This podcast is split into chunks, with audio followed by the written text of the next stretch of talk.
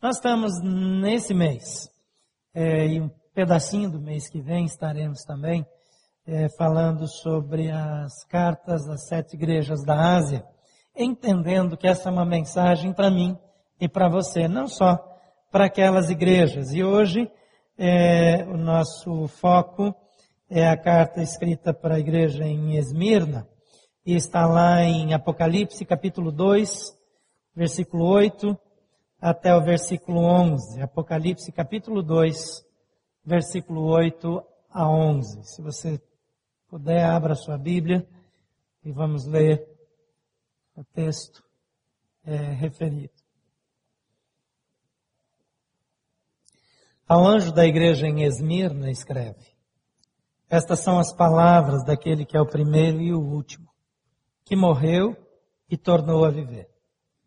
Conheço as suas aflições e a sua pobreza, mas você é rico. Conheço a blasfêmia dos que se dizem judeus, mas não são, sendo antes sinagoga de Satanás. Não tenha medo do que você está prestes a sofrer. Saiba que o diabo lançará alguns de vocês na prisão para prová-los, e vocês sofrerão perseguição durante dez dias. Seja fiel até a morte, e lhe darei a coroa da vida. Aquele que tem ouvidos, ouça o que o Espírito diz às igrejas. O vencedor, de modo algum, sofrerá a segunda morte. Vamos orar mais uma vez?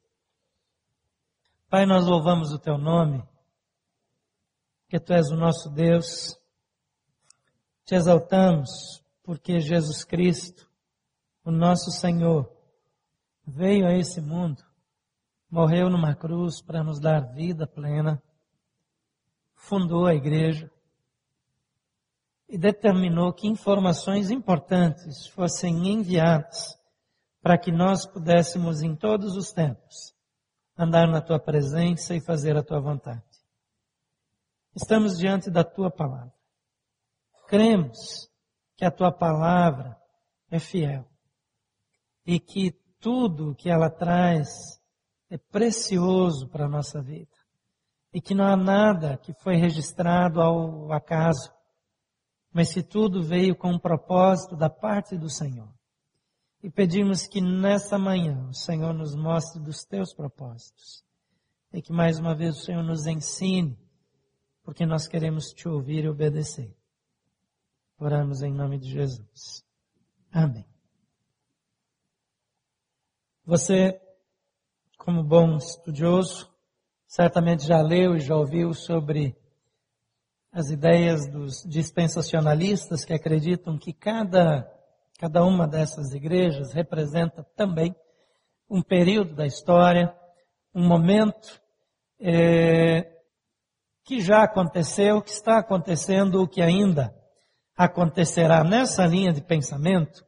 Esmirna é a igreja perseguida, que vai mais ou menos do ano 100 até o ano 300, 310, 315 da nossa história. Durante o período em que Paulo ficou em Éfeso, na sua terceira viagem evangelística, todos os habitantes da Ásia ouviram o evangelho de Jesus. Todos, literalmente, talvez seja um pouco de exagero, mas o evangelho foi pregado na Ásia. E Pedro, ele incluiu os eleitos e forasteiros da Ásia entre os destinatários ah, da sua primeira carta. Se você abrir lá em 1 Pedro, capítulo 1, é, versículo 1, você vai ver isso. Então houve um movimento evangelístico significativo naquela região da Ásia e várias igrejas foram plantadas.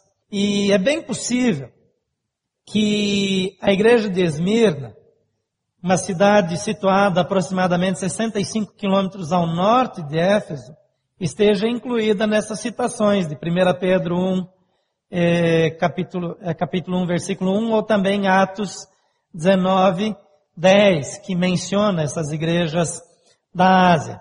Mas a primeira vez que ela é identificada por nome é nas citações é, do livro de Apocalipse. Por isso nós não temos informações específicas sobre essa igreja, além dos quatro versículos dessa carta ao anjo da igreja em Esmirna. O pouco que nós sabemos é positivo. Essa carta elogia, encoraja, sem oferecer crítica aos cristãos que habitam nessa cidade. É fato que eles vivem um momento difícil. De fato, embora possivelmente essa carta a essa igreja represente também uma mensagem aos cristãos perseguidos que foram perseguidos posteriormente, a igreja de Esmina vivia momentos de luta, de tensão, de sofrimento. Ela passou por problemas, ela passou por é, acusações, sofreu críticas e permaneceu fiel. O objetivo dessa carta é encorajá-la. Nós não vivemos num tempo de perseguição. Nós não vivemos num ambiente onde a igreja seja perseguida, pelo menos não aqui no Brasil. Mas existem igrejas ainda perseguidas ao redor do mundo. E talvez indivíduos, parte da igreja de Jesus Cristo, mesmo aqui no Brasil, ou quem sabe aqui em Brasília, que também sofrem algumas discriminações, alguma perseguição, alguma opressão. Eu creio que, inevitavelmente, nós vamos entrar em períodos de perseguição daqui para frente. Nós percebemos que o cenário político, as leis, é, é, todo o ambiente está se preparando. Eu não vejo nenhuma outra razão que justifique a criação de algumas leis que toda hora estão em discussão e que uma hora dessas, alguma delas vai passar, algumas já passaram. É, eu não vejo é, nenhuma outra razão possível a não ser silenciar e dificultar o trabalho da Igreja de Jesus Cristo. É de se esperar. Nós vivemos em um tempo em que nós estamos tranquilos demais. E por estarmos tão tranquilos, tão confortáveis, tão à vontade, nós até esquecemos de evangelizar. Por exemplo, quantas pessoas já ganharam pelo menos uma pessoa para Jesus esse ano, mas falou de Jesus, alcançou essa pessoa, aceitou Jesus, está acompanhando ela na sua vida cristã? Levanta a mão aqui. Só esse ano. Menos de 5% dos presentes. Se cada cristão dessa igreja ganhar uma única pessoa para Jesus por ano, pelo menos um, e acompanhar essa pessoa, o que é que vai acontecer? Alcançar o Brasil para Jesus, alcançar o mundo para que todo mundo seja evangelizado está fácil. A tarefa de alcançar o Brasil é fácil demais. Nós somos pelo menos um terço da população brasileira, segundo o último censo. Se cada um de nós ganhar um só para Jesus por ano, o que é que vai acontecer? Em pouco tempo, tudo se resolve. Mas nós perdemos o senso de urgência, porque a vida está boa, porque a gente vive bem, que nós dirigimos bons carros, porque nós comemos bem, até engordamos, né? Se vivêssemos como naqueles países que toda hora tem que estar orando para ver se vai ter comida depois, eu estou aqui preocupado com o sobrepeso. Sinal que eu estou comendo mais. Mais do que eu preciso. Vivemos um tempo de muito conforto. E é possível que Deus esteja permitindo a mudança no cenário para que haja um despertamento no meio da igreja. A igreja em Esmirna, que é a igreja em questão hoje de manhã, de uma cidade hoje conhecida como Izmir, a terceira maior cidade da Turquia e o segundo mais importante porto do país, naquela época era uma cidade é, de uma região habitada durante milhares de anos antes de Cristo. A antiga cidade ela foi destruída pelos lídios em 600 antes de Cristo e depois ela foi reconstruída pelos gregos no final do quarto século antes de Cristo. E a cidade ganhou vida nova. Literalmente, ela é uma cidade que morreu e renasceu. Essa cidade se tornou naquela época é, como um centro oficial de idolatria. Ela era conhecida como é, é, guardião do templo. É, é, é, e do grego Neocoros, né? Então, guardião do templo. Foi a primeira cidade da Ásia a construir um templo para adoração da cidade de Roma, conhecida como a deusa de Roma, em 1900 em 195, perdão, antes de Cristo. Em 26 depois de Cristo, foi escolhida como local é, é, do templo ao imperador Tibério. E foram descobertas imagens na praça principal da cidade de Poseidon, deus grego do mar, e de Deméter, deusa grega da ceifa e da terra. É interessante que nesse lugar de profunda idolatria, que até se parece um pouco com Brasília, nesse lugar de tanta é, é, mistura, é, de tanto misticismo, sincretismo e ocultismo até, tem uma igreja que merece a atenção do Senhor Jesus. E essa igreja aqui recebe também a atenção do Senhor Jesus. O Senhor Jesus Cristo não esquece do seu povo, mesmo que esteja com dificuldades, mesmo passando por tribulações, mesmo passando por dificuldades é, indescritíveis. Ainda assim, a igreja de Jesus Cristo. O texto diz, ao anjo da igreja em Esmirna, escreve, estas são as palavras daquele que é o primeiro e o último, o que morreu e tornou a viver. A mensagem a essa igreja traz esperança. É uma mensagem para quem passa por dores, para quem está desanimado, cansado, oprimido. Mas é interessante observar que o período de perseguição da igreja foi talvez o período de maior crescimento histórico da igreja. Hoje nós vivemos um momento onde nós temos grandes igrejas ao redor do mundo. As maiores igrejas de toda a história existem nesse tempo. As igrejas mais bem-sucedidas. Mas também é nesse tempo que existem os maiores absurdos no meio da igreja. É também nesse tempo que igrejas perderam o foco, que abandonaram a palavra, que se distanciaram das verdades de Deus, que buscam apenas aquilo que é do interesse da própria organização, aquilo que vem para o bem-estar apenas da comunidade. Essa igreja aqui, que recebe essa carta, não recebe uma palavra dizendo que vai ter um bem-estar restaurado. A palavra para essa igreja não diz que as coisas vão mudar. Não diz que agora o sofrimento vai acabar.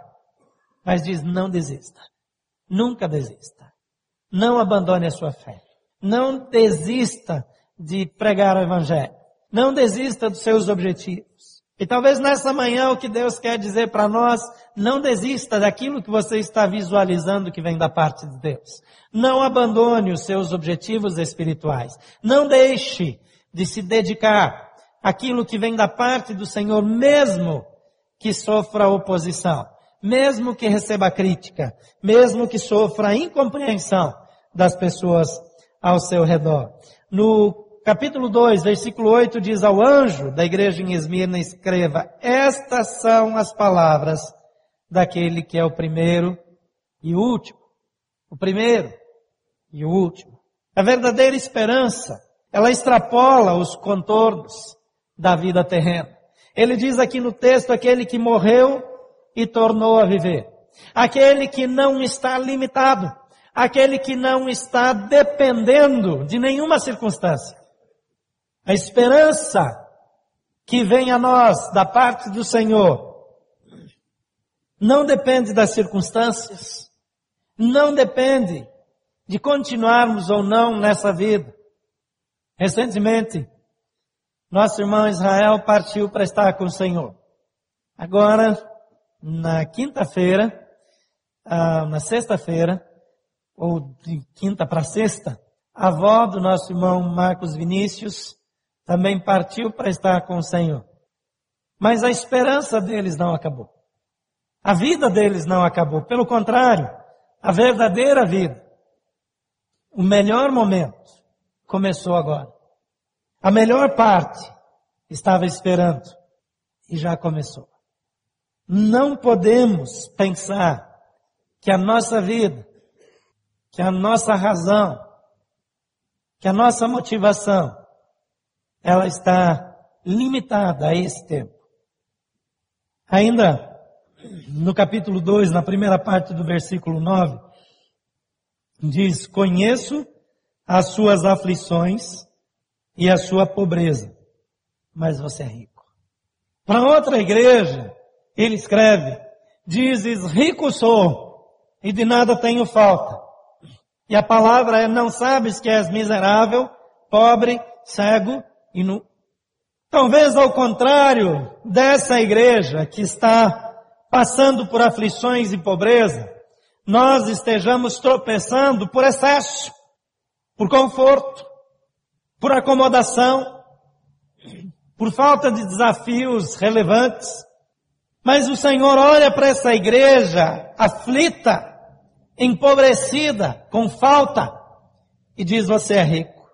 Dificuldades e problemas espirituais, queridos, não podem limitar o nosso progresso espiritual. Se você não está crescendo, não use desculpas. Essa igreja não tem recursos. Essa igreja não tem liberdade. Essa igreja não tem aceitação coletiva. Essa igreja é oprimida até por aqueles que deveriam ajudá-la. Mas o Senhor olha para ela e diz: Você é rico. De que maneira temos vivido e nos portado? Quantas vezes, aflitos, não percebemos a superficialidade das nossas aflições? Quantas vezes permitimos que tolices nos tirem a paz? Que uma pequena dificuldade financeira, uma pequena discussão, uma coisa trivial afete a nossa vida de maneira que desanimamos, que não queremos prosseguir, que não queremos avançar. Aqui é uma igreja que realmente está passando por dores significativas. Talvez nós precisamos sair um pouco do nosso ambiente. Talvez você deveria visitar o entorno. Talvez entrar em algumas favelas, em algumas regiões onde há pobreza, dificuldade financeira, onde crianças crescem longe dos pais, onde as mães abandonam os filhos sozinhos em casa para se prostituírem. Talvez precise viajar um pouco para chegar nas regiões mais pobres do sertão nordestino. Talvez nas suas viagens turísticas, escolher lugares como Haiti, África, especialmente a África subsaariana, onde a AIDS está descontrolada, onde a tuberculose aparentemente não tem solução, e verificar como pessoas podem sofrer. Porque temos tanto e nem sempre somos gratos. Quantas vezes nós murmuramos quando temos motivos de sobra para agradecer? Como é a sua agenda de oração? Se é que ela existe. Você gasta mais tempo olhando para coisas que você quer pedindo a Deus coisas que você deseja, ou olhando e orando pelo reino de Deus. A oração que Jesus ensinou diz: Venha o teu reino, seja feita a tua vontade aqui na terra, da mesma maneira como ela é feita no céu. Esse é o desejo do seu coração? Normalmente não é. Normalmente nós oraríamos com mais honestidade se disséssemos: Seja feita a tua vontade e a minha também. Ou não? Porque quando a vontade de Deus não é feita, nós não nos incomodamos. Mas quando a minha vontade não é feita, nós ficamos irritados, deprimidos, angustiados. Mas, querido, dificuldades e problemas não podem limitar o nosso progresso espiritual. Se os nossos olhos estão voltados para o Senhor, não há perseguição, não há luta, não há crítica, não há problema relacional que possa nos impedir de avançar. Então não use desculpas. Não se justifique. Peça perdão e recomece. Segunda parte do versículo 9 diz: Conheço a blasfêmia dos que se dizem judeus e não são, sendo antes da sinagoga de Satanás. É interessante que aqui ele está falando de judeus de nascença. Está falando de gente que tem descendência judaica. Aqueles que se dizem descendentes de Abraão. Mas ao invés de serem verdadeiramente judeus e descendentes espirituais de Abraão, eram servos de Satanás, o principal mentiroso e acusador dos fiéis. Em João 8:44, Jesus fala sobre isso. Descendentes de Abraão que têm por pai o diabo, que querem agradar o seu pai, que é mentiroso, que é acusador. Frequentemente, queridos, parte da dor e do sofrimento surgem de onde seria menos provável. Muitas pessoas sofrem por coisas que acontecem dentro da igreja. Pessoas sofrem porque outros cristãos que deveriam juntar-se a eles fazem críticas e acusações. Compartilhei na manhã de oração que na sexta-feira, dia 15, teremos uma vigília de oração aqui é, para as igrejas evangélicas aqui da cidade.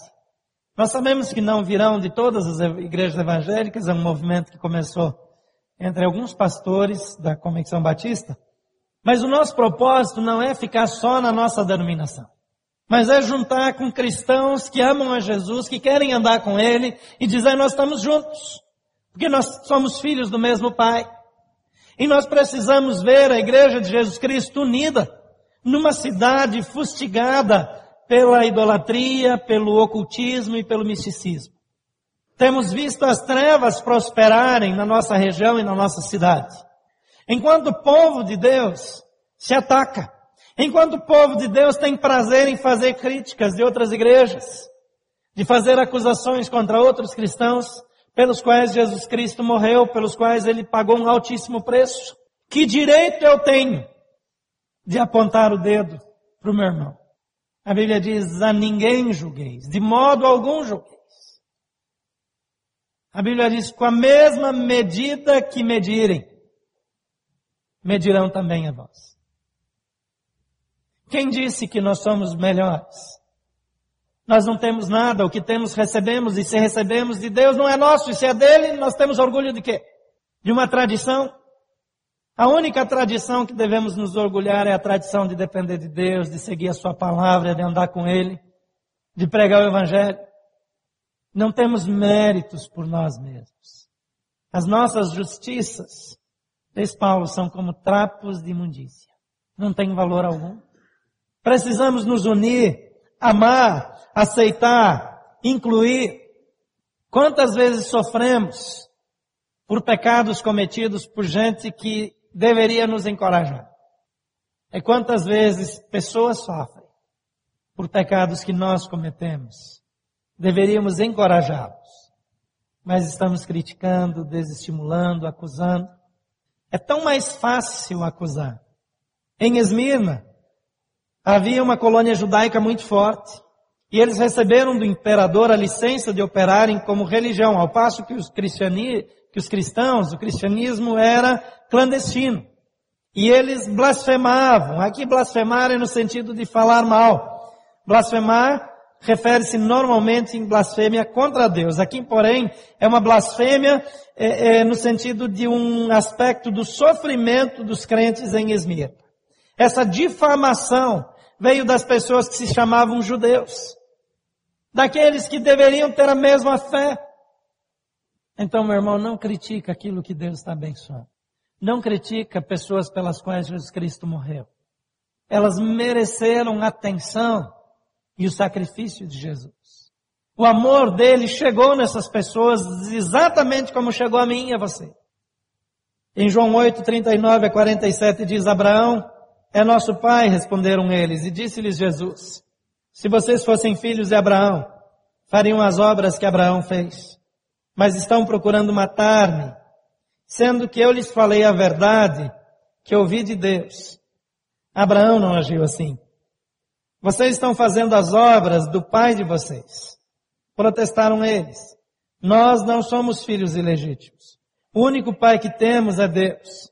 E disse-lhes Jesus, se Deus fosse o pai de vocês, vocês me amariam, pois eu vim de Deus e agora estou aqui. Eu não vim por mim mesmo, mas por, mas Ele me enviou. Porque a minha linguagem não é clara para vocês, porque são incapazes de ouvir o que eu digo, vocês pertencem ao pai de vocês, o diabo, e querem realizar o desejo dele. Ele foi homicida desde o princípio e não se apegou à verdade, pois não há verdade nele. Quando mente, fala a sua própria língua, pois é mentiroso e pai da mentira. No entanto, vocês não creem em mim, porque lhes digo a verdade. Qual de vocês pode me acusar de algum pecado? Se estou falando a verdade, porque vocês não creem em mim, aquele que não pertence a Deus, ouve o que Deus diz. Perdão, aquele que pertence a Deus, ouve o que Deus diz. Vocês não o ouvem porque não pertencem a Ele. Quando nós perdemos o foco, quando nós nos prendemos em lutas internas, em disputas internas, quando valorizamos a nossa linhagem, a nossa denominação mais do que a palavra de Deus, perdemos a coisa mais importante, perdemos o amor, perdemos a essência do cristianismo. Em Romanos 2, 28 e 29 diz, não é judeu quem o é apenas exteriormente, nem é circuncisão aqui é meramente exterior e física. Não. Judeu é quem o é interior, interiormente. E circuncisão é a operada no coração, pelo Espírito, e não pela lei escrita. Para estes, o louvor não provém dos homens, mas de Deus. Precisamos avaliar a nossa verdadeira condição espiritual. É possível que estejamos aqui vindo dominicalmente nos alimentando, não alimentando a nossa alma, o nosso espírito, mas nos alimentando de religião, numa atitude religiosa, numa atitude que condena os que são diferentes, numa atitude que não aceita o diferente, não aceita aquele que não é como eu sou, aquele que não pensa como eu penso, nos considerando mais e melhor, e talvez esse texto sirva para nós. Porque estamos vivendo com uma circuncisão física, mas não há circuncisão em nosso coração, em nossa alma. A verdadeira coragem é fruto da fé e da obediência. Em meio à tribulação e tentação, eu posso ser ousado. Em meio à oposição, à crítica, à acusação, eu posso ser ousado. Eu posso avançar. Eu posso desenvolver a minha vida. Apocalipse 2, 10, a primeira parte diz, não tenha medo do que você está prestes a sofrer. Há cristãos preocupados se a lei da homofobia passar como ela foi proposta, que isso pode virar um problema para a gente. Tem gente preocupada com outras leis, com outras restrições. Há um projeto de lei bem menos conhecido que chama a atenção, que diz em síntese, liberdade religiosa sim, proselitismo não. O objetivo é inibir a evangelização. Todo mundo tem direito de fazer o que quer, mas ninguém pode tentar convencer o outro. Há nada disso. Se essas coisas se tornarem realidade, se isso de fato se tornar efetivo, para onde nós iremos? Sofreremos? Possivelmente. Perderemos a estabilidade, perderemos emprego se nos posicionarmos dessa forma. É possível que um dia sim, que isso venha a acontecer, se não conosco, com nossos filhos. Mas o texto diz, não tenha medo. Às vezes nós achamos que andar com Jesus, sempre tudo vai ser maravilhoso. Que o dia a dia sempre vai ser agradável que quem aceita Jesus não tem mais enfermidade física, que quem aceita Jesus não tem mais problema financeiro, que quem aceita Jesus não vai ser criticado, não vai ser acusado, vai ser sempre o primeiro a ser escolhido para promoção lá no seu trabalho. A Bíblia fala coisas que nós não gostamos muito. Como, por exemplo, quando diz que cabe a nós cumprir a parte que resta dos sofrimentos de Cristo. Quando a Bíblia diz que não devemos ter como uma coisa fora do comum, o sofremos perseguições. Não deveríamos nos espantar com isso. Nós não fomos chamados para uma vida confortável. Fomos chamados para uma vida reacionária. Uma vida que transforma o mundo. Fomos chamados para dar até o último minuto da nossa vida, até a última gota de sangue, o último resquício da nossa energia, para cumprir o chamado de Jesus Cristo ser fiel até a morte e dar-te a coroa da vida. Nós gostamos de um evangelho fácil, confortável, onde tudo dá certo. E entramos em crise quando as coisas saem do nosso controle. Nós não fomos chamados para controlar. Fomos chamados para depender, para viver, para a glória do Senhor. Em quinto lugar, a fidelidade nos leva a ultrapassar as barreiras. É interessante que a segunda parte de Apocalipse 2:10 diz: "Saibam que o diabo lançará alguns de vocês na prisão para prová-los, e vocês sofrerão perseguição durante dez dias. Seja fiel até a morte, e eu lhe darei a coroa da vida." Dez dias pode simplesmente representar um determinado período, não dez dias literalmente. Tanto a perseguição daquela igreja, quanto o período intenso de perseguição da igreja primitiva, quanto a perseguição que vem aí, não sei qual é a sua posição, e não estou aqui para discutir isso, isso não é o mais importante, mas eu pessoalmente é, tenho uma inclinação para ser dispensacionalista, pré-tribulacionista. Isso significa que eu acredito que ainda vem um tempo em que está previsto que a igreja de Jesus Cristo será perseguida. Tem gente que acha que o arrebatamento vem antes, então a perseguição é só para quem sobrou. Eu não creio dessa maneira. Você não precisa crer como eu creio. Mas eu penso que nós teremos um tempo de perseguição e que o verdadeiro avivamento da igreja vai acontecer nesse tempo. Tempo de luta, tempo de dor, tempo de opressão, onde nós seremos provados, onde seremos instigados a deixar a nossa fé. De uma certa forma, isso acontece hoje pela sedução. Mas eu creio que virá um tempo que isso acontecerá pela pressão, pela dor. Nós estamos preparados para viver esse tipo de realidade. Quando nada dá certo, nós estamos prontos para falar com convicção que ainda que a figueira não floresça, que não haja fruto na videira, que não tenha gado nos currais, que não tenha mais perspectiva a nossa vida, ainda assim, eu me alegrarei no Senhor, no Deus da minha salvação? Ou será que nós nos alegramos somente quando tudo dá certo? A fidelidade nos leva a avançar. O texto diz, o diabo lançará alguns de vocês na prisão para prová-los e vocês sofrerão perseguição. Seja fiel até o fim. Ele não diz, vai ser rápido vai passar logo. Ele diz, seja fiel até a morte. Então a perspectiva de morrer por amor ao Evangelho é algo real aqui. Algumas ocasiões, Deus me deu a oportunidade de estar em lugares e em ambientes onde o simples fato de ser cristão era representaria risco de vida, representava risco de vida, ou risco de morte. Risco de vida a gente tem aí, né? E quando nesses lugares surge um impulso muito forte e irresistível de falar do amor de Jesus, sabendo que aquilo pode comprometer a vida, comprometer um grupo que anda com você, muitas pessoas silenciam. É fácil pregar o Evangelho num país livre como o nosso. Mas nem por isso nós o fazemos.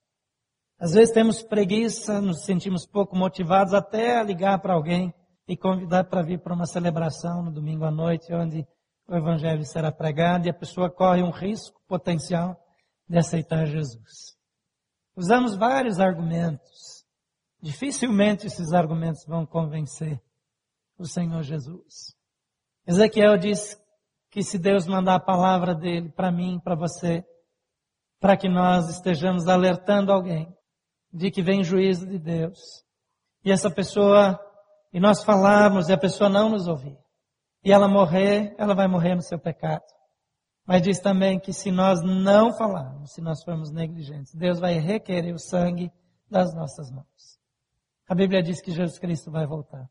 Que aqueles que não entregarem a sua vida, não se reconciliarem com Deus, vão morrer e vão para a perdição eterna. E se eu e você falamos, fizemos a nossa parte, ok, está tudo certo. Mas se nós não fizermos, nós não seremos tomados por inocentes diante de Deus. Eu não posso usar a desculpa que eu não tenho dom de evangelismo. Eu não posso usar a desculpa que eu não gosto do ambiente da igreja. Eu sou responsável por aquelas pessoas que Deus colocou ao meu redor. Eu não posso terceirizar a obra missionária. Eu não posso transferir a responsabilidade porque eu dou uma oferta missionária. Eu sou um agente do reino. E se isso vai me causar constrangimentos, eu preciso estar pronto para aceitá-lo. Às vezes eu não falo porque não quero perder o amigo, porque eu não quero constranger o amigo, porque eu não quero ser prejudicado na minha carreira, porque eu tenho planos de subir e ganhar mais. Então eu faço silêncio. Eu acho graça da piada indecente. Eu faço vista grossa para a corrupção do meu chefe. Eu finjo que não vejo, mas o Senhor me chama para ser fiel até o fim. Até o fim. E se eu for fiel, e somente se eu for fiel, receberei a coroa da vida. O galardão final. A palavra coroa aqui vem do grego Stefanos e refere-se à coroa de vitória. Coroa da vida que vem de Deus. O único que pode dar a vida perfeita. Aqueles que amam a Jesus Cristo e esperam ansiosamente a sua vinda, receberão essa coroa da justiça das mãos do Senhor, de acordo com 2 Timóteo 4, 8. Deus nos chama para sermos fiéis. Deus nos chama para sermos vitoriosos. Em último lugar, a perspectiva correta e a diligência nos levam à vitória. Apocalipse 2:11, aquele que tem ouvidos ouça o que o Espírito diz às igrejas. O vencedor de modo algum, sofrerá a segunda morte. Aquele que tem ouvidos, ouça. Em 2 Coríntios 4,17 diz, pois nossos sofrimentos leves e momentâneos estão produzindo para nós uma glória eterna, que pesa mais do que todos eles. Os perseguidores de Esmirna poderiam até causar a primeira morte, mas os fiéis não sofrerão a segunda morte. Se sofremos oposição, perseguição, ataque do diabo contra a nossa vida, se Satanás vir com toda a força do inferno contra nós, e se Deus permitir, Ele pode ceifar a nossa vida, mas não pode nos separar do amor de Cristo. Não pode tirar de nós o nosso bem maior, que é a presença, o amor de Jesus Cristo, a vida eterna em Cristo Jesus, com quem viveremos e reinaremos para sempre. Mateus 10, 28 diz, não tenho medo dos que matam o corpo, mas não podem matar a alma. Antes tenham medo daqueles que podem destruir, daquele que pode destruir tanto a alma quanto o corpo no inferno. De que maneira temos vivido? De que maneira temos enfrentado nossas lutas? Quanto temos murmurado? Quantas coisas têm nos intimidado, nos feito retroceder na nossa caminhada espiritual? Deus nos chama para um novo tempo, para um tempo de ousadia, de obediência, de estudo diligente da palavra. Você não precisa que alguém lhe ensine a palavra, você precisa pegar a Bíblia e ler. Você precisa pedir ao Espírito Santo que lhe dê sabedoria, conhecimento, entendimento. Existem muitos recursos de apoio ao estudo bíblico, mas precisamos viver a palavra. Precisamos decidir de forma definitiva ser fiéis, andar com o Senhor, praticar as verdades bíblicas, ser honestos, íntegros. Deus nos chama para sermos uma igreja fiel, uma igreja que não abandona o posto, que não desiste por causa da oposição do inimigo, pastor Valdeir foi com um grupo pequeno, pediu permissão para montar a tenda lá na, no Vale do Amanhecer, porque o governo distrital, para dar autorização, diz que a autorização depende do prefeito do Vale. O prefeito do Vale é o líder do Vale, acabou a conversa. E eles, chegando ali, pediram autorização, o líder explicou que não poderia dar. Porque a energia do Vale vai até um, um determinado ponto, e ele diz que essa, esse círculo é até onde vai a energia que é emanada pelo Vale do Amanhecer. E se entrar uma igreja cristã aí para fazer um trabalho, vai interromper, vai atrapalhar é, o fluir da energia irradiada pelo vale. Então eles saíram dali para procurar um outro lugar. Mal eles estão dentro do carro dirigindo, vem um carro e bate de frente no carro deles. Pessoa numa circunstância toda especial. Ah, tudo coincidência? Provavelmente não. Provavelmente é oposição do diabo. Estamos nos metendo em terreno minado. Estamos metendo a mão em casa de marimbondo. Vem oposição, vem. Vem ataque com certeza. Vem retaliação, contrafração, vem. Mas a Bíblia diz que maior é o que está em nós do que o que está no mundo. E nós nunca desistiremos. Nos arrependemos de ter demorado tanto. Mas como igreja de Jesus Cristo, estamos prontos para avançar. Você está pronto para ser fiel até as últimas consequências? Feche os seus olhos. Pai querido, somos tua igreja. Com tantas falhas, com tantos problemas, mas somos tua igreja. Somos gratos porque temos tido tempos de paz e nossas dores e lutas são tão discretas diante do que aconteceu historicamente com a igreja e diante do que tem acontecido com cristãos que sofrem perseguição ao redor do mundo. Reconhecemos que temos sido negligentes. Reconhecemos que gostamos do conforto, que nos acomodamos com facilidade. Mas pedimos, Pai, que o Senhor nos faça prosseguir e prosperar no cumprimento da nossa missão. Que o Senhor nos ajude a estarmos prontos a gastar a nossa vida e nos deixar gastar por amor do Evangelho. Leva-nos, Senhor, a um dia podermos, assim como Paulo, dizer que fomos fiéis até o fim, que cumprimos a nossa missão, que concluímos a carreira e que guardamos a fé.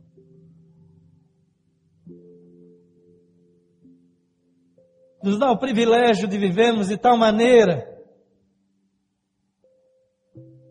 que quando chegarmos aí, ouçamos o Senhor dizer: Bem está, servo bom e fiel. Fosse fiel no pouco, sobre muito será colocado. Limpa a nossa vida da infantilidade espiritual, da imaturidade, das bobagens que consideramos importantes perdoa a nossa negligência e nos faz sérios, responsáveis, estáveis no cumprimento da nossa missão. E nos leva a avançarmos. Obrigado porque nesses 41 anos o Senhor esteve conosco, como igreja de Jesus, como parte da tua igreja nessa cidade. Mas não leva em conta aquelas ocasiões em que nós retrocedemos, em que negligenciamos, em que optamos pelo confortável. Nos faz viver um novo tempo, uma nova história. Nos faz avançar e cumprir cada um dos teus propósitos. Nós nos rendemos a ti. Faz de nós o que bem te parecer. Oramos em nome de Jesus. Amém.